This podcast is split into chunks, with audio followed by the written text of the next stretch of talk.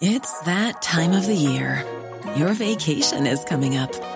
You can already hear the beach waves, feel the warm breeze, relax, and think about work. You really, really want it all to work out while you're away. Monday.com gives you and the team that peace of mind. When all work is on one platform and everyone's in sync, things just flow wherever you are. Tap the banner to go to Monday.com.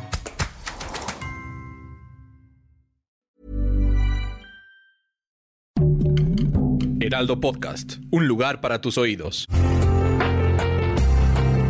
Una imagen vale más que mil palabras y a veces con tan solo escuchar viajamos al mundo infinito de la reflexión. Esta es la imagen del día con Adela Micha. Continúan las dudas sobre una de las decisiones más difíciles de la pandemia, el regreso a clases presenciales. Por un lado, los niños sin duda ya necesitan volver a las aulas para aprender, para socializar. Ya llevan demasiado tiempo encerrados y el rezago educativo es importante. Sin embargo, la tercera ola de COVID-19 ha rebasado en número de contagios a la primera y a la segunda. La postura del presidente ha sido muy clara. Los estudiantes deberán regresar a las aulas el 30 de agosto, aunque, eso sí, de manera voluntaria. Vamos a escuchar lo que dijo al respecto el presidente en la mañanera de ayer. Porque es muy importante el regreso a clases, la escuela, las clases presenciales, el que se vuelvan a encontrar las niñas, los niños en las escuelas, que nadie se preocupe, es voluntario, no quieren llevar a los niños, a las niñas a la escuela, no se llevan y no hay ningún problema.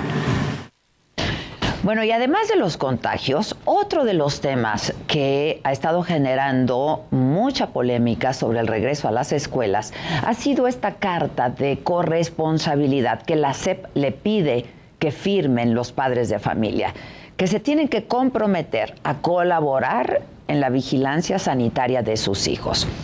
Bueno, hubo quienes criticaron esta decisión porque parecía que las autoridades lo que buscaban era lavarse las manos y responsabilizar a las familias por una decisión gubernamental. Sin embargo, ayer el presidente incluso aclaró que la carta pues tampoco es obligatoria de firmar, así lo explicó. Y acerca de la carta, pues también no es obligatoria si van los niños a la escuela, no llevan la carta, no le hace. Y el presidente se sumó a las críticas contra la decisión de la Secretaría de Educación Pública e incluso, vamos, se manifestó en contra de la carta. Y esto lo dijo ayer también. Entonces, ¿ustedes creen que yo tuve que ver con la carta? Pues no fue una decisión abajo. Si me hubiesen consultado, hubiese dicho, no, somos libres, prohibido prohibir. Su parte, el canciller Marcelo Ebrard se reunió con Luis Fernando Carrera Castro, quien es representante en México del Fondo de Naciones Unidas para la Infancia, la UNICEF, quien le aseguró que el regreso a clases es indispensable ya para evitar aumento de deserción y retroceso social.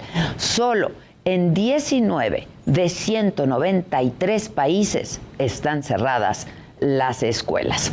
La jefa de gobierno de la Ciudad de México, Claudia Sheinbaum, apoyó al presidente, dijo que espera que el 100% de los alumnos se presenten a las escuelas, aunque reiteró que es una decisión voluntaria y lo dijo así. Pues esperemos que sea el 100%. Ese es eh, nuestro deseo. Eh, queremos que, creemos que es muy importante ya el regreso a clases presenciales, pero por supuesto, como lo dijo el presidente, pues es un asunto también eh, voluntario. Pero ahí vamos a estar apoyando en todo lo que se requiera. Contando a la Ciudad de México, son 27 entidades las que ya confirmaron que sí van a volver a las aulas.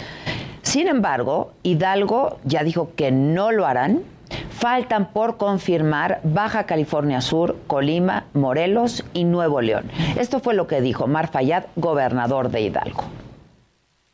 Está en cada uno de nosotros evitar un nuevo periodo de confinamiento, una mayor afectación económica para nuestras familias y daños irreversibles en el aprendizaje de nuestros niños y jóvenes, quienes desde hace 17 meses no pueden acudir a sus escuelas y lo harán hasta que las condiciones sanitarias lo permitan. Y el gobernador de Nuevo León, Jaime Rodríguez Calderón, eh, no lo tiene del todo claro, está, indeciso. Ayer tuiteó, esta mañana me reuní con directores de colegios privados junto con el doctor Manuel de la O, eh, la Secretaría de Educación también y algunos infectólogos y especialistas.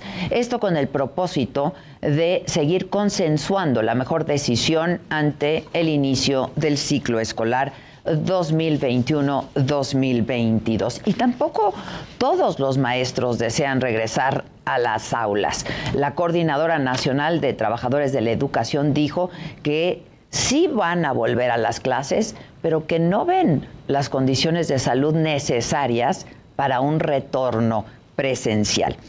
Sabemos que las niñas y los niños pueden contraer COVID-19. Sabemos que incluso hay niños hospitalizados, pero nos han dicho que el riesgo es menor. Sabemos que las vacunas ayudan a prevenir una enfermedad grave, pero en nuestro país los menores no están contemplados todavía en el Plan Nacional de Vacunación. Además, solo el 33% de la población adulta tenemos el esquema completo de vacunación. Y sabemos que el regreso a clases es más necesario que nunca pero los contagios están en su peor momento.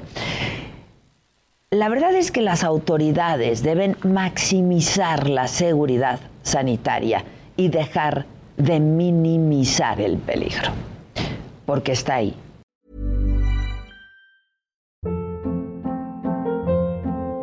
Hold up. What was that? Boring. No flavor. That was as bad as those leftovers you ate all week. Kiki Palmer here, and it's time to say hello to something fresh and guilt-free. Hello Fresh. Jazz up dinner with pecan-crusted chicken or garlic butter shrimp scampi. Now that's music to my mouth. Hello Fresh. Let's get this dinner party started. Discover all the delicious possibilities at hellofresh.com.